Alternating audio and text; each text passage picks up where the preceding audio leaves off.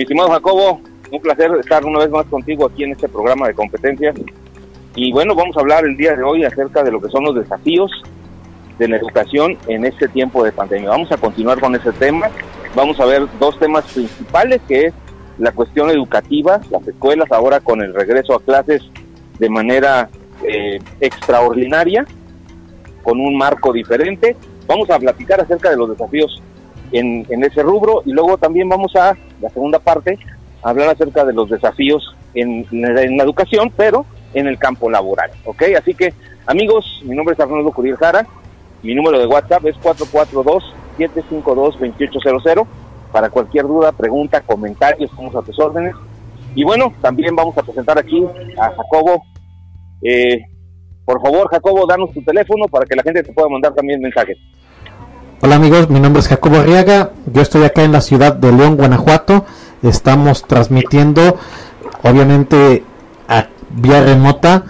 Y el teléfono en el cual nos puedes contactar es 477-787-9641, repito 477-787-9641 para que nos mandes tus comentarios.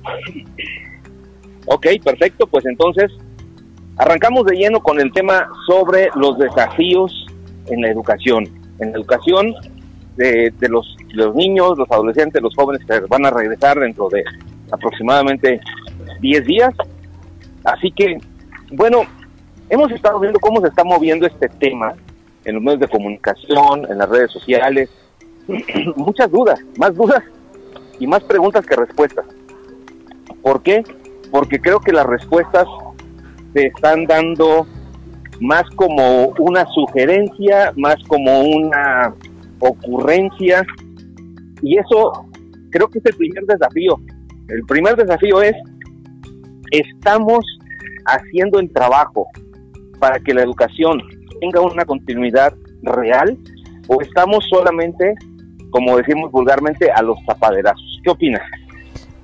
Pues mira, Arnoldo, yo creo que lo primero que tenemos que trabajar son un conjunto de habilidades que tenemos que estar desarrollando en conjunto los padres, los alumnos, los maestros, porque dentro de esta descoordinación que existe por la falta de presencia de docentes, del cuerpo administrativo y de los padres en reuniones escolares que permitan llevar a cabo los trabajos colegiados que a lo mejor hacíamos al inicio de los ciclos escolares, ha generado una gran incertidumbre de cómo vamos a educar a los hijos.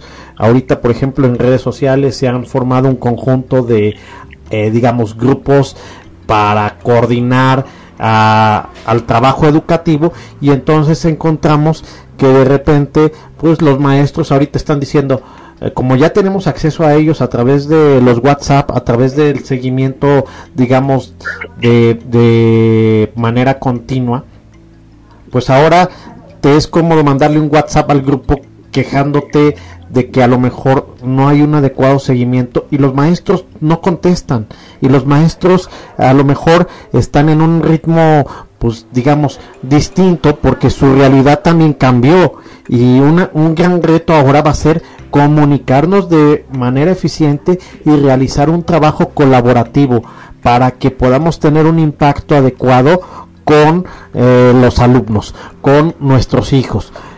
Y que esta nueva generación que estamos formando en conjunto, por primera vez todos, porque ahora sí se ve un trabajo conjunto, realmente responda no al hecho de tener un empleo burocrático, no al hecho de tener una actividad, eh, digamos, eh, semidormiente por parte de las escuelas, sino que realmente sea un esfuerzo de generar ciudadanos. Mira, una de las cosas que comentaste, como el gran desafío sería esa, esa coordinación, ¿correcto? O sea, lamentablemente cuando hablamos de la comunidad educativa, tradicionalmente hablábamos escuela, padres, alumnos. Esa era la comunidad educativa. Hoy la comunidad educativa se ha ampliado, porque ahora van a estar las televisoras, ahora están las redes sociales, inclusive personas que no pertenecen a una, a una escuela ya también opinan sobre la escuela en las redes sociales. Eh, ha habido algunas intromisiones de personas en plataformas que no son tan seguras cuando estaban haciendo sus, sus clases antes del el año lectivo anterior. Y, eh, o sea, parece que la, comunidad educativa tiene el gran desafío de coordinarse en esta nueva realidad de, cómo está la relación entre el alumno, el, el maestro, el maestro con los padres e inclusive los padres con los con los propios hijos, con los alumnos, ¿sí? Esa coordinación nadie está eh, generando ah, ahora sí que un plan para desarrollar las competencias de coordinarse, de organizarse. y, perdón, y esa es una de las situaciones que es un gran desafío. El hecho de decir, ¿cómo nos coordinamos? porque lo que tú estás mencionando va a traer como consecuencia el famoso síndrome del burnout, en el cual los maestros o los, o los, eh, o los papás o los hijos van a terminar fulminados. ¿sí? O sea, van a estar cansados porque todo el día se va a estar refiriéndose a la escuela. Y eso no es sano para nadie. ¿Ok? Entonces, eh, amigos, me gustaría que nos comentaran cómo estuvo el año anterior, el año escolar anterior, cómo estuvo para ustedes en su casa. ¿Sí? Porque, bueno, nosotros lo vivimos desde el hecho de que soy padre, tengo un niño de nueve años, y de repente decíamos, a ver, estamos cansados porque todo el día, desde que amanece hasta que anochece, estamos viendo lo de la escuela. y después te das cuenta que los maestros no tienen la capacidad o la preparación, o a veces ya hasta la disposición, porque también están cansados, de este esta nueva forma de trabajo. Entonces me gustaría mucho que los, los eh, las personas que nos están escuchando nos puedan comentar cómo ven ustedes esa coordinación. ¿Existe realmente? ¿Qué le faltaría? qué es lo que tenemos que cuidar, cuáles son los mejores canales para que exista esta coordinación. Entonces, aquí, perdón que se escuche ruido, acaba de pasar un camión, perdón, este, entonces nos gustaría mucho que nos mandaran un mensaje sobre eso. ¿Cuáles son los desafíos de la, de la coordinación que ustedes vivieron? Y saber si, eh, si hay algo que podemos aportar ¿Qué opinas, mi estimado Jacobo? Pues yo creo que bastantes desafíos existen, ¿no? Eh, primero, esto que estás comentando. El segundo es el actuar del profesionista como docente porque hoy en día, ahorita tú lo estás comentando, estamos transmitiendo nosotros aquí a distancia, en tiempo real, sobre distintas actuaciones que nosotros tenemos y sin embargo eh, pareciera que estuviéramos en una cabina sentados frente a frente y a lo mejor el ruido ambiental que genera el área donde tú estás y el ruido ambiental que genera el área donde yo estoy hace que pues nosotros no tengamos que trasladarnos grandes distancias, digo, de León a Querétaro es muy hermoso el trayecto, pero no lo transmitimos en un lugar físico los dos, lo que permite que nosotros al terminar el día de hoy, por ejemplo, el programa, podamos incorporarnos a otras actividades en nuestros lugares de origen. Y de igual forma, ayer vi a una querida amiga y maestra que ojalá que nos esté escuchando, este, que andaba en Dolores Hidalgo y llegó muy temprano para poder hacer la transmisión de su clase y posteriormente eh, incorporarse a sus actividades de consultoría y asesoría a las empresas que ella asiste. Entonces, la realidad ha cambiado tanto para los docentes, eh, digamos, del sistema educativo a nivel básico como para aquellos que están en universidades y a lo mejor eh, hemos visto mucha crítica en estos días desde memes muy sencillos como que ahora la lista de útiles se reduce a ahora sí que a contratar una compañía cablera a tener una computadora a tener una tablet al tener eh, sobre todo eh, una cámara para que sepan que tú eres el que está de aquel lado escuchando el aula, pero también se, eh, se, expande para el profesionista que así lo desea realizar, donde quiere aprovechar toda esta infraestructura para poder atender un conjunto de clientes. Y entonces, ¿sabes qué? Yo me llevo mi equipo, me llevo mis cosas y estoy trabajando ya a punto de arrancar con mi nueva consultoría, con mi nueva empresa. Y entonces, eh, ahora vamos a ver el incremento de freelancers también dentro del sistema educativo. Mira, eh, algo que comentas me, brinda una, una idea. Esa idea es el hecho de el gran desafío de la coordinación va a ser la disposición para hacerlo. ¿Por qué? Porque el hecho de que existan plataformas, existan recursos, aplicaciones que nos permitan tener mejor comunicación, si no hay la disposición para esa comunicación, no va a existir nunca. No va a existir la coordinación y vamos a terminar eh, como hemos vivido durante los muchos años, con ese, esa confrontación entre padres, maestros, eh, en el cual dicen, no estoy de acuerdo, no estoy conforme, no me gusta la educación, porque no tenemos la disposición. Hoy estamos desafiados todavía a un nivel mayor el hecho de que pues estamos nosotros obligados a coordinarnos más a distancia, porque cuando estás presencial, pues puede ser un poquito más fácil por el hecho de que lo estás viendo, ¿sí? Pero el hecho de que tengas una plataforma, por ejemplo, una aplicación como WhatsApp, y tú digas, le voy a mandar un mensaje al maestro a las 8 o 9 de la noche, y tú quieras que haya una respuesta inmediata, eh, ahí no va a poder existir la, la coordinación porque no está a disposición de respetar los tiempos, los momentos, o, o por ejemplo, los maestros que pueden estar mandando un mensaje a, al papá, oye, es que no se conectó el, el niño, pero resulta que el papá está haciendo home office y necesitaba la única computadora que está en la casa, ¿sí? Y no se pudo conectar.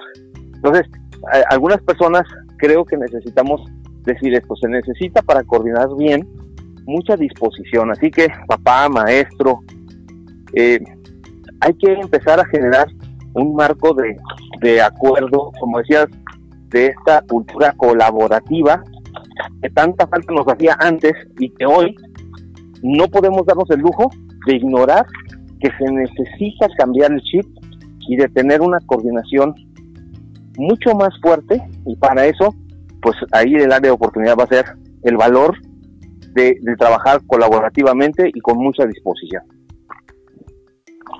Sí, y luego imagínate, ahorita estamos hablando de la computadora, estamos hablando a lo mejor de el acceso a internet, pero ¿y qué tal si en la casa lo único que hay es una televisión y hay tres hijos y el programa de gobierno o el programa de la SEP coincide en los mismos horarios para tres segmentos muy distintos, a lo mejor uno que viene de primaria menor, uno de primaria mayor y uno de secundaria. Y entonces, eh, digo, es padre por un lado por el lado de los profesionistas, es padre por otro lado por el área de este que estamos digitalizando la educación, pero al mismo tiempo también tenemos los retos que tiene el que el nivel socioeconómico de las personas no responde a estas necesidades eh, de acuerdo a lo que la nueva realidad nos está pidiendo.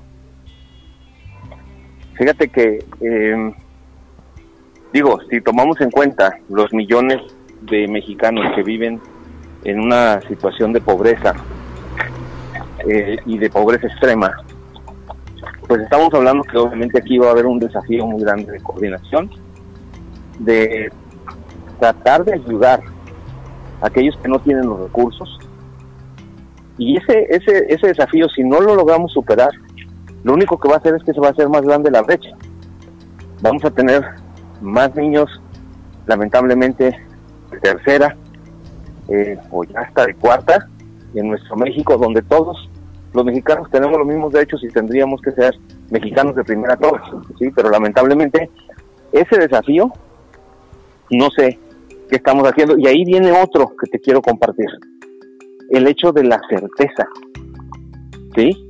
La certeza, e, esa sensación de saber lo que va a pasar o de saber lo que voy a hacer ante lo que va a pasar, es indispensable para poder todos tener una salud mental y para poder tener todos una postura ante el aprendizaje. ¿sí? Eh, y bueno, coméntanos qué sabes acerca de de la certeza que tenemos de este nuevo modelo de educación a través de televisión? Pues yo creo que lo que sabemos es muy poco, porque genera una situación de que no sabemos realmente cómo viene la compatibilidad de los horarios que nosotros tenemos como padres con los que tienen los hijos en físico, más aparte las horas que tienen que estar forzosas en cierto canal educativo. Nos volvimos en este momento pues ya cuidadores de nuestros hijos y a qué hora voy a salir a trabajar. Te voy ahí, ahí te voy a lanzar la pregunta, solo para hacer este énfasis en la certeza.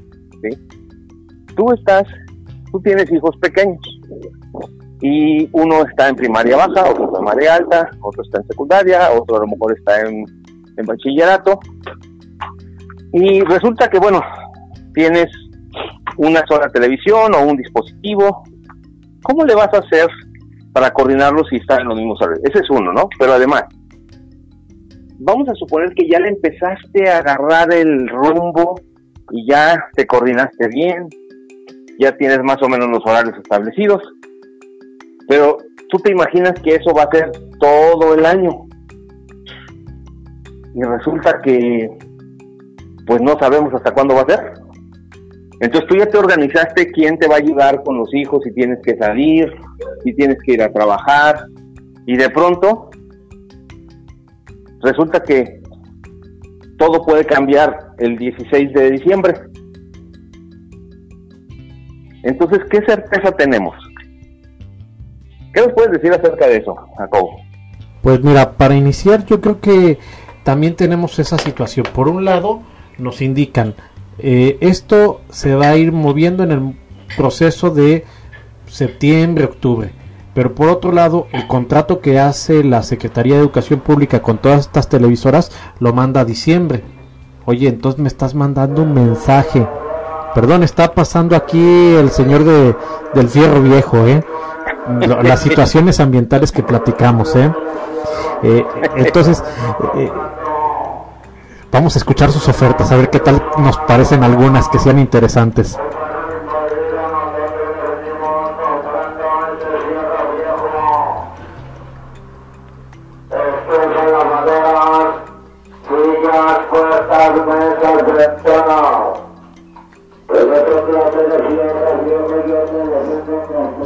Y, y, digo, esto que acaba de pasar ahorita es parte de la realidad, o sea, imagínate, eh, tenemos situaciones donde hay una complejidad social muy fuerte. A lo mejor estamos hablando de que el maestro vive en cierta zona donde no lo, no lo dejan dar clase. O a lo mejor el muchacho no sabe darle clic en el lugar adecuado para estar quitando el mood de su este eh, de su computadora, de su teléfono, de su tablet. O a lo mejor este, pueden pasar 30, 40 situaciones que efectivamente te estresan a tal nivel de que tú sabes que el 16 de septiembre dices, esa es mi meta en el corto plazo para que regresemos a, a la realidad que teníamos antes de todo esto. Y a lo mejor vale la pena que retomemos qué es lo que está pasando en todos los países que ocurrió esta situación de manera anticipada al nuestro y vemos que están regresando a pesar de que ya habían salido a las calles están regresando. Y a pesar de toda la inversión que se ha hecho en Rusia a pesar de obviamente de Carlos Slim que le soltó un billete a esto de la investigación de la nueva vacuna pero al final del día son experimentos que no sabemos cuáles van a ser los alcances y hasta qué momento. Se, puede se puede coordinar acciones desde la falta de certidumbre? Es una pregunta bastante retórica, ¿no? Porque si lo hacemos de esa forma, yo estoy planeando, pero en una semana me vuelven a mover las cosas. Exacto. En tres semanas me vuelven a mover las cosas. Eh, yo no sé cómo lo estés haciendo tú en tu caso, Arnoldo, pero hace unos días asistí yo a una junta escolar de mis hijos y la pregunta era, maestros, díganme cuánto me cuestan los útiles escolares si los van a exigir ahorita porque mi prioridad es comprar esto. Mi prioridad es darles de comer a mis hijos y que asistan.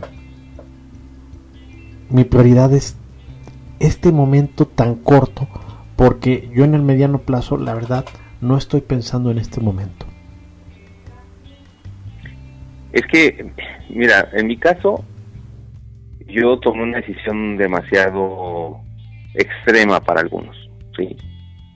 Yo no tengo la certidumbre, la certeza, no me la puede dar el gobierno, no me la puede dar la escuela.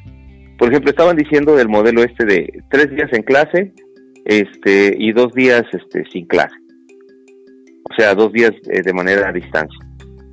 La verdad, eh, cuando yo les pregunté, oye, pero ¿qué seguridad me das que, las, eh, que no está en riesgo su salud? No, esto por eso vamos a hacer nada más tres. O sea, si, si hay contagio, el contagio puede ser en esos tres días.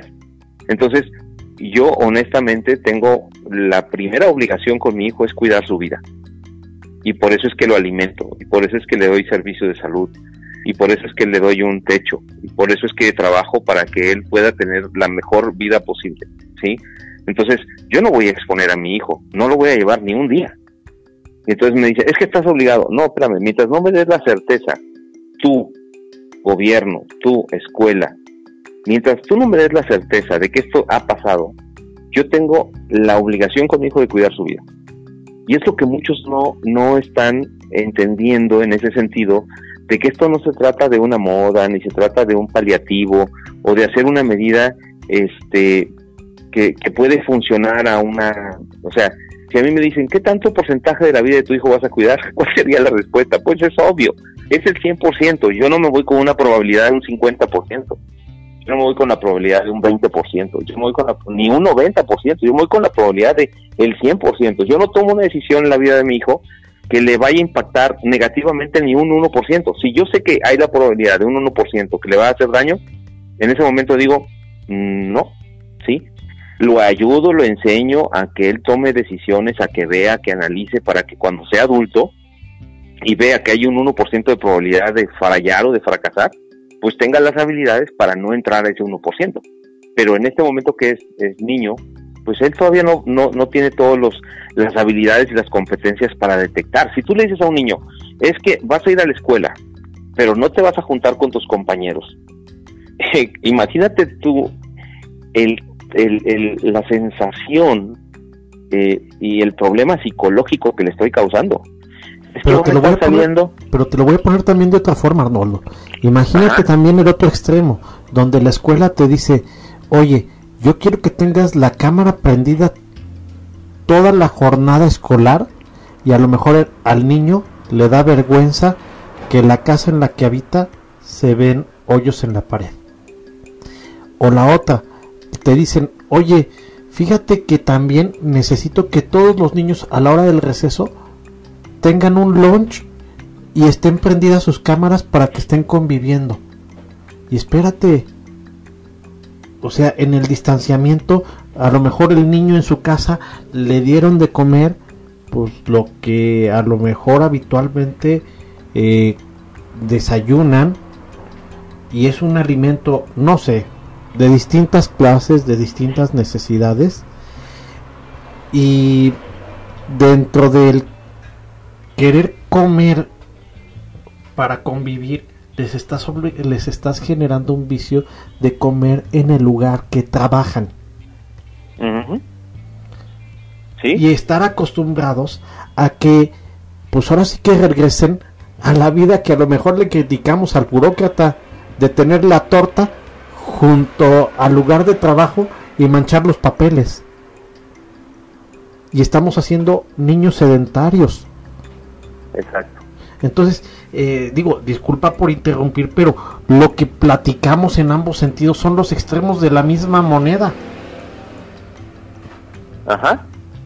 Sí, entonces, ahí, ahí el desafío, y ya lo habíamos mencionado la vez pasada, pero creo que vale la pena mencionarlo otra vez.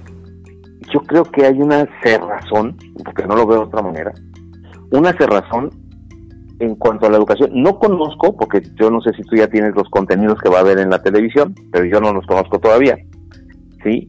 Pero espero que no sean contenidos eh, clásicos, por llamarlo de alguna manera, eh, de la currícula escolar. Porque eso desde mi perspectiva como padre, no es lo que necesita mi hijo. O sea, eh, sí necesita leer, sí necesita saber matemáticas, sí, sí necesita eso, pero necesita otras, otras competencias, necesita otros contenidos que tiene que ver más con su con su salud mental, que tiene que ver más con entenderse al mismo y entender lo que está pasando. Tenemos niños con, con, con ansiedad increíble. Mira, lo voy a compartir eh, el último mes del año pasado, mi hijo ya no estuvo en las clases virtuales. Ya no estuvo, ¿por qué? Porque detecté un patrón en él que cada vez que empezaba una clase virtual, él eh, tenía que ir al, baño. ¿Sí? Y de repente cuando lo confirmé, dije, a ver, espérame, empezó a dejar de dormir bien, no comía bien, eh, algo estaba pasando. Entonces me quedé observando, tenemos la fortuna de que tenemos varios dispositivos, entonces no afectaba mi trabajo, pero yo trabajaba y él estudiaba. Y de repente dije, a ver, voy a dejar de trabajar ahorita, lo voy a ver con él. Y me di cuenta, me di cuenta de que él estaba perdido porque no entendía, ¿sí? Él iba muy bien cuando estaba presencial. Y cuando estaba virtual, de repente se perdió. No entendió nada, ¿sí? Porque hablaban todos a la vez, porque de repente no sabía dónde este, hacer la pregunta, porque la maestra no tiene el control de todos. Por ejemplo, lamentablemente en, el colegio donde estaba, este, pues no hicieron una plataforma correcta, simplemente agarraron una plataforma que está en Google y que, y que tampoco funcionaba tan bien. Y, que aparte, eh, digamos, si a lo mejor en la parte presencial los maestros, siempre con el reto de controlar el grupo, ahora acá eh, resulta que no tienen las habilidades tecnológicas para hacer ese control del grupo, pero que también eh, los convierte en administradores y al mismo tiempo los convierte en ejecutores de la propia aplicación en la cual están trabajando. Y entonces yo quiero llevar el ritmo de mis presentaciones de mi PowerPoint y quiero llevar ciertas actividades a este ritmo pero el micrófono del niño está abierto y está interrumpiendo el ruido ambiental como hace un momento lo tuvimos, eh, este, que son situaciones que no son controlables y que independientemente de todo, si vamos a estar trabajando en esos esquemas, ¿cómo vamos a estar midiendo los verdaderos objetivos de aprendizaje dentro del contexto educativo? Y obviamente esto nos lleva a que cuando todo regrese a la normalidad, ¿cómo vamos a nivelar? A que todos los muchachos, a que todos los niños lleguen al punto donde deberían de estar en ese momento. Porque ahorita se echaron para atrás porque no había condiciones. A lo mejor fue muy aventurado en su momento decir, vamos a arrancar el día 10 de agosto y todo el mundo contento porque la economía se iba a reactivar en automático el 10 de agosto. Pero ahora que regresemos, simplemente pues ya no vamos a llevar de atraso dos meses del periodo escolar pasado. Vamos a llevar de atraso lo que se acumule también de este nuevo periodo. Exacto. No, y es que, es que mira, ahí, es por eso que te digo de la certeza. ¿Qué tanta certeza tenemos nosotros que la educación está siendo efectiva? Si no tenemos, lamentablemente, o no hicimos lo necesario para dotar a nuestros docentes de las competencias de hacer un verdadero encuadre digital.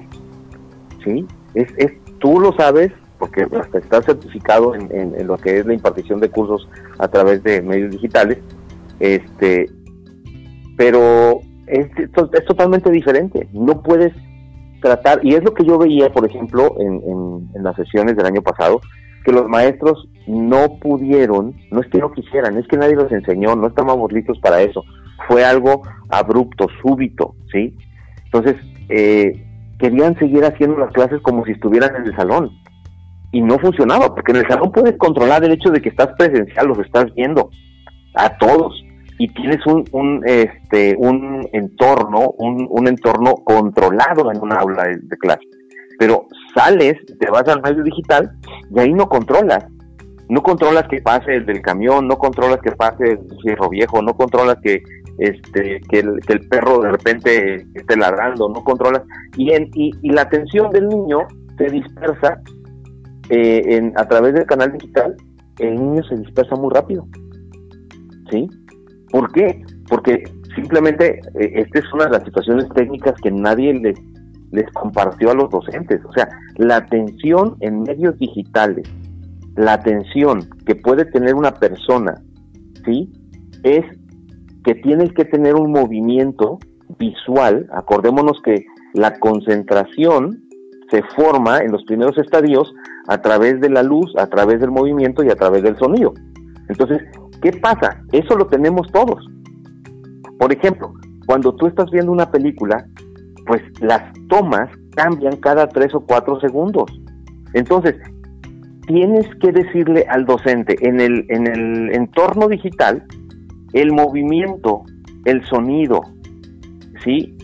Eh, las figuras tienen que estar cambiando lo más rápido posible a lo mejor no tres cada no tres y, no cada tres o cuatro segundos pero sí por lo menos cada diez segundos para que el niño no lo pierdas porque hay tanto ruido alrededor hay tantos eh, em, tantos eh, factores que hacen que el niño pierda la atención y entonces por eso digo yo ¿Cómo vamos a medir el, aprendizaje? No se puede medir, el niño no está aprendiendo, está haciendo, y yo lo digo con todo respeto, el niño no está aprendiendo porque el, el, docente no se le ayudó a hacer un esquema y un encuadre digital, porque eso fue abrupto y súbito. Por lo tanto, los entiendo y hasta cierto punto justifico eso. Pero hoy, en este momento, después de que tenemos casi ya seis meses, que vamos para seis meses, a ver, abril, mayo, junio, julio, agosto, cinco meses estamos cumpliendo y ellos van a entrar en cinco meses y medio y no se hizo nada para ayudar al docente. Y el que sufre es el docente frente al niño, y el que sufre es el niño con el docente, y el que sufre es el papá que ve que el niño no avanza y entonces puede ponerle presión al niño porque el niño no está concentrado, pero no, ahora sí, aquí se va a escuchar muy feo, pero la culpa no es de nadie. La culpa es de la situación y que nadie mm, estuvo haciendo, o los que tenían la, la obligación, y esos son los responsables, no hicieron lo suficiente en este tiempo para capacitar al docente, y espero equivocarme, eh, y creo que esa fue como su apuesta, es decir, vamos a la televisión porque los productores de televisión saben cómo mantener la atención. Eh, está bien, pero espero que no me vayan a salir con un docente muy, muy, este, muy capaz como docente presencial a estar dando una clase con un pizarrón este, frente a una cámara, ¿sí? Porque si eso es todo lo que va a pasar, te lo firmo desde este momento. No hay certeza de educación, no hay certeza de condición, no hay certeza de educación. Y ese es un gran desafío, es un gran desafío que espero equivocarme, espero que me sorprendan, espero que sea eh, eh, por verdaderos expertos en el mundo de la educación a distancia, ¿sí? que los más expertos tampoco han tenido los resultados que pensaban. ¿ok? ¿Por qué? Porque la, dispersión del alumno a través del canal o de los canales digitales o de los canales este a distancia, cualquiera que este sea, no son tan efectivos como lo presencial. ¿Ok? Y luego fíjate que también, eh, digo, retomando una nota que sale el día de ayer en El Economista, dice, reacondiciona tu hogar para la educación en casa. Eh, te da varios consejos. Y obviamente, ojalá que fuera un tema de estética para que esto generara pues un homeschooling de manera eficiente, pero de repente te encuentras con esta realidad. ¿Cuántos papás van a tener que dejar de trabajar para ponerse a cuidar a sus hijos? Porque efectivamente, si antes tenías el apoyo de los prefectos para que los niños que sacabas del aula ellos los disciplinaran este para que a lo mejor los niños que salían al baño el prefecto viera que regresaran a las aulas. Es decir, que efectivamente los niños no estuvieran perdiendo el tiempo y mejorando todas las conductas. Ahora en la casa, créeme lo que de repente se para el niño también como tú lo dices. Y pues obviamente dentro de la distracción que le genera, ya fue el refrigerador. Ya fue aprender la televisión si no está ocupada. Ya fue y está entretenida con la abuelita, con el abuelito, con la mamá, con el papá que está en casa, haciéndole preguntas de otro índole, distrayéndose aparentemente cinco minutos de la sesión en línea, pero no son cinco minutos. Es que la atención en el niño tiene una ventana muy pequeña, ¿sí? Si en los adultos, tú, y yo, lo que lo vivimos este, dando capacitaciones en empresas, o sea, los adultos se dispersan muy fácil. Los niños todavía mucho más. ¿Sí? Entonces, esa certeza de educación no la tenemos, no la vamos a tener. Como lo comentaste en el programa anterior, por allá de los años 50 del siglo pasado, se pensaba que ah, eh, la telesecundaria, el telebachillerato, todo esto iba a funcionar, pero no funcionó. No funcionó, eh, no digo que no esté presente todavía, claro que está, y es una respuesta, si no una respuesta excelente, por lo menos es una respuesta eh, posibilitante para personas que no tienen el acceso a, a, ir a un sistema escolarizado normal, ¿sí? Si en la presencial no tenemos los resultados correctos, ya, ya ves que, hablamos de que este, México es el, peor país en cuanto a lectura y comprensión en el grupo de, de, la OCDE. Entonces, eh, pues tampoco está funcionando. ¿Por qué? Pues porque hay desafíos, desafíos que no estamos viendo, desafíos que no queremos tratar. Eh, y, y, como dices tú, mira, yo ahorita que tú comentas eso de, de, de esta nota de, necesitas acondicionar un espacio. Y si la, o sea, yo creo que el que está escribiendo está pensando o vive en un lugar donde puede acondicionar, tiene una recámara libre, no, no sé, eh, digo, está hablando desde dónde eres, pero ¿cuántos millones de mexicanos viven en, en una casa que tiene dos habitaciones? O está hablando desde el punto de vista de la parte patrocinadora del artículo porque a lo mejor está promoviendo que compres cierto mueble, que compres cierta paleta de colores para que pintes el lugar, que acondiciones con iluminación y está siempre recordando con quién debes de comprar los artículos, porque en este momento, pues a lo mejor está, para ellos es más importante también ver cómo se vende algo y, e introducir de manera aislada a un patrocinador que se desvía la atención.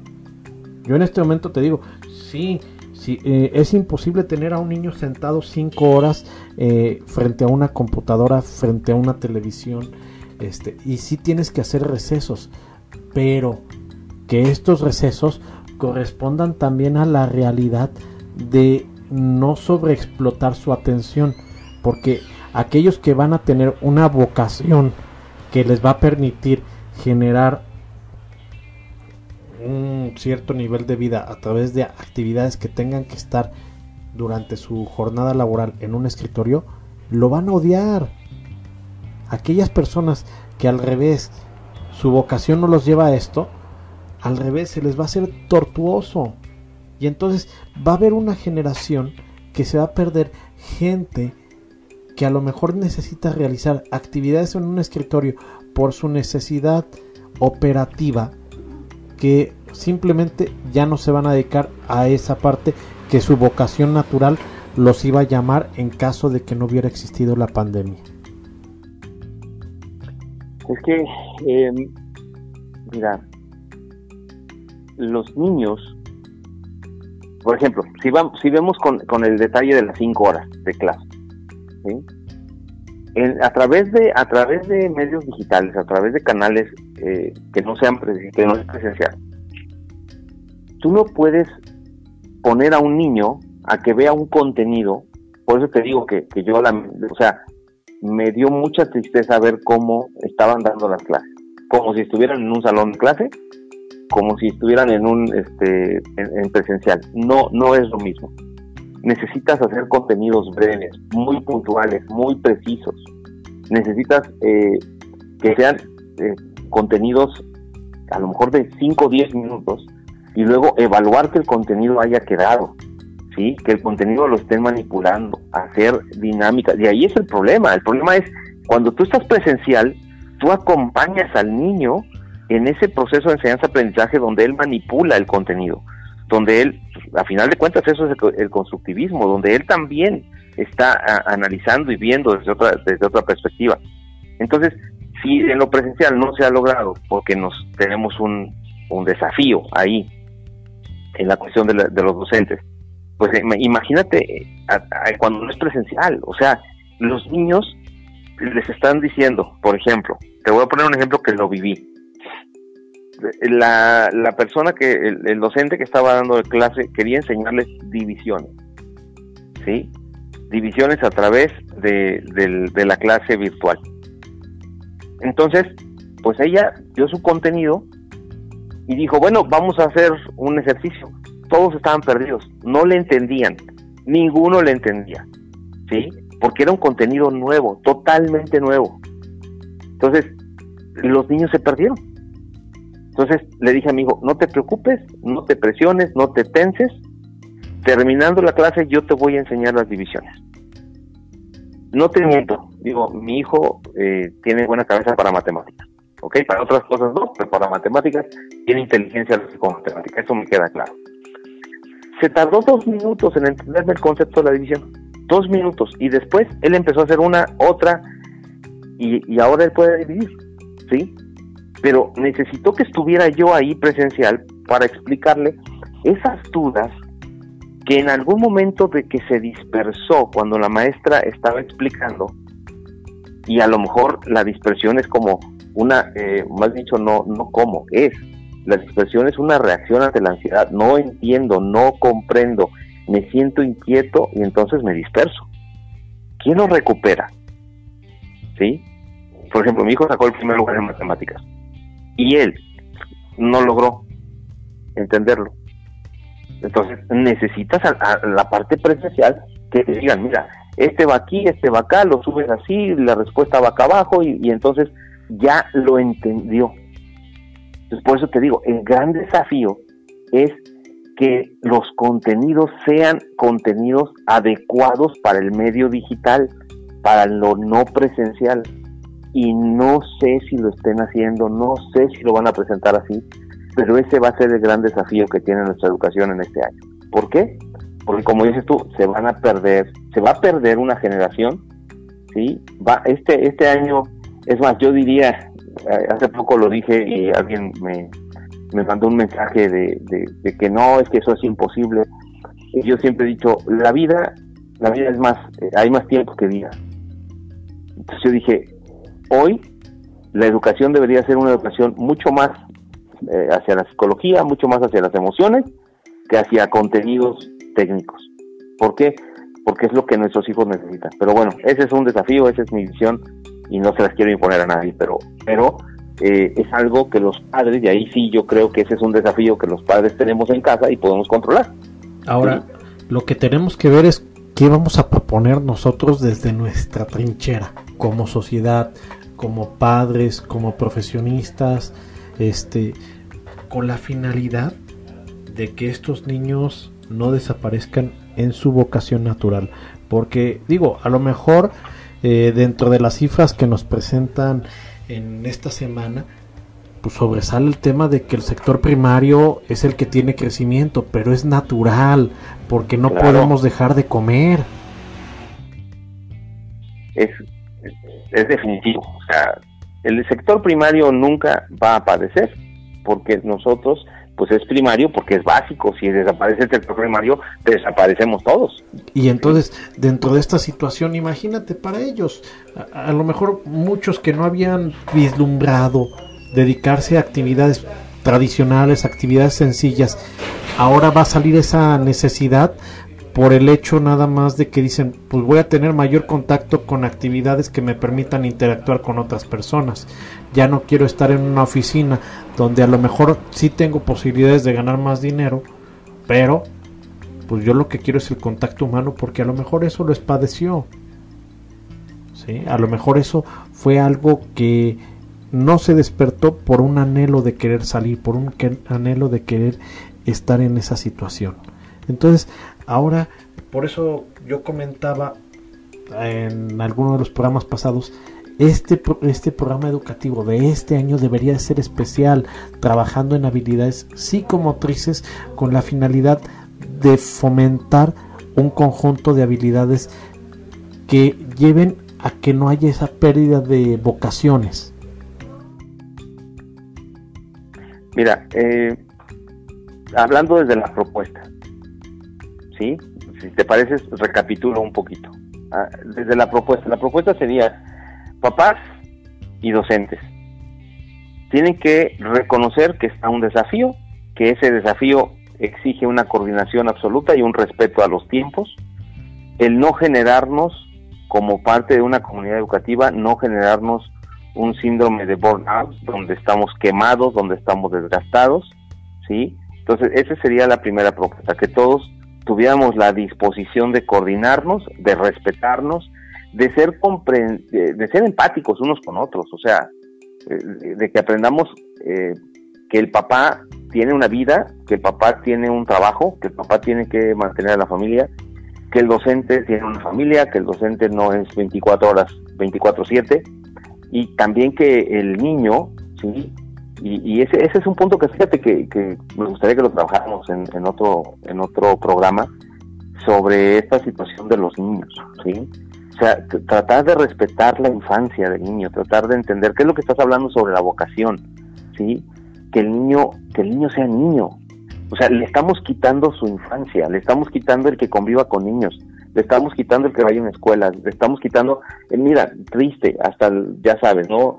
Las marcas de hamburguesas que tienen sus zonas de juego y que este, pues están cerradas, el niño no puede ir a jugar ahí, ¿sí? Entonces, eh, e, esos desafíos, la propuesta es que seamos empáticos, muy empáticos en esto. Y otra de las cosas que podríamos poner como propuesta, si me lo permites, es el hecho de que entendamos que todos estamos en el mismo barco en un barco hacia un puerto que no conocemos, hacia una situación eh, de clima que no conocemos, ¿sí? porque no estamos seguros de qué está pasando, ni estamos seguros de cuándo va a pasar. Eh, yo por ahí he estado recibiendo noticias, por ejemplo, de algunos países eh, del bloque de, Europa del Este, ¿sí? De, que ya, o sea, inclusive ya están en la, en la normalidad como antes, ¿ok? y que les está yendo muy bien. Entonces yo digo, o sea, esperemos que eso sea aquí, pero igual, dentro de pocos meses, ¿no? Pero eh, esta situación eh, implica que nosotros todos comprendamos que estamos en el mismo barco, que no sabemos cómo va a ser. Entonces, no nos apasionemos. La propuesta sería esa. No nos apasionemos eh, ni, ni, seamos catastrofistas, ni seamos tan exigentes de algo en lo que no podemos ser exigentes. Que comprendamos que esto tiene que pasar, va a pasar, como sea, pero va a pasar. Este, eh, como decía mi abuelita, no hay mal que dure 100 años ni gente que lo resista, y, eso es lo que va a pasar. ¿sí? Entonces, ahí están dos propuestas para nuestros compañeros, eh, para los radioescuchas, y bueno, me gustaría que aquí les recordáramos a nuestros radioescuchas nuestros números de celular para que nos manden un WhatsApp eh, y, que nos comenten qué les ha parecido lo que hemos comentado hasta el día de hoy. Si te parece, Jacobo, danos tu WhatsApp, por favor. Me pueden mandar un mensaje al 477-787-9641. ¿Y Arnoldo? Es 442-752-2800 acá en la ciudad de Querétaro, Querétaro. ¿Ok? Así que bueno, coméntenos. Arnoldo, y bueno, ya estamos llegando casi al cierre del programa, pero lo más importante es, ¿qué estamos haciendo? ¿Qué planeamos hacer? ¿Cómo nos vamos a coordinar en este nuevo entorno? En esta nueva forma de administrar la las clases, a nuestros hijos, porque es un verdadero reto. Yo creo que aquellas parejas que estaban viendo trabajar ambos, más de alguno decidió abandonar el trabajo o aquellos que fueron removidos de sus plazas laborales simplemente decidieron ahorita no buscar trabajo para ver cómo se estabiliza esta situación porque efectivamente hace unos meses eh, todos contentos todos felices porque decían ya no hay estancias infantiles les quitan el dinero a las estancias se los dan directamente a los beneficiarios. El beneficiario aparentemente este dinero se lo daba X persona para que le cuidara a los niños, pero ahora resulta que dentro de esta visión simplemente desaparece esa finalidad. Entonces, ¿qué es lo que produce que las personas vayan a tener un mejor nivel educativo, vayan a generar vocaciones, vaya a generarse una competencia laboral y obviamente esto nos vaya a mejorar los niveles de calidad de vida. Mira, eh, en esta parte eh, del, de lo que estamos de lo que estamos viviendo, la situación familiar tiene una dinámica obviamente totalmente diferente. Una dinámica en la cual eh, estar 24/7 en casa todos es un desafío. Pero también el hecho de producir. Alguien tiene que trabajar. Y alguien tiene que cuidar a los niños ahora en casa. Y como dices tú, lamentablemente ese cambio de, de, paradigma en cuanto a, bueno, no es un cambio, es un regreso, es un retroceso a un paradigma donde en aras de decir vamos a eliminar la corrupción, eh, se hicieron cosas que, como, como dicen, los pescadores, ¿no? Cuando avientas la red en un lugar, vas a agarrar de todo. Y aquí es lo mismo. Por la cuestión de, eliminar corrupción, se eliminaron cosas que funcionaban bien. Y ese, ese es un que ojalá y el gobierno federal eh, empiece a recapacitar y ver esto desde otra perspectiva, porque los que sufren al final de todo son los niños, ¿sí? O sea, el papá se incomoda, la mamá se incomoda, sí, pero el que sufre es el niño. Su forma en la que estaba viviendo, su forma en la que estaba siendo cuidado. Eh, simplemente, imagínate que de repente, no, pues va a venir una tía, una prima a cuidarte y después resulta que ya no es la prima, la tía es una vecina, y después resulta que ya no pudo la prima y la vecina ahora es... Entonces, esa inestabilidad que le das al niño es aterrador, o sea, es terrible, ¿ok? Entonces, eh, dime.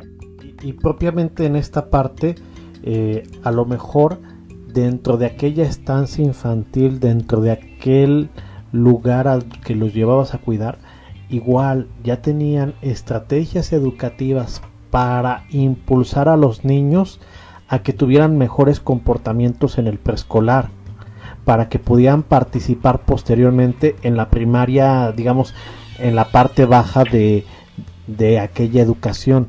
Pero al estar ahora en casa con los familiares, pues a lo mejor para mí por estar haciendo cierta actividad eh, doméstica, lo más sencillo es, mijo, ponte a ver este Barney en el mejor de los casos, ¿no?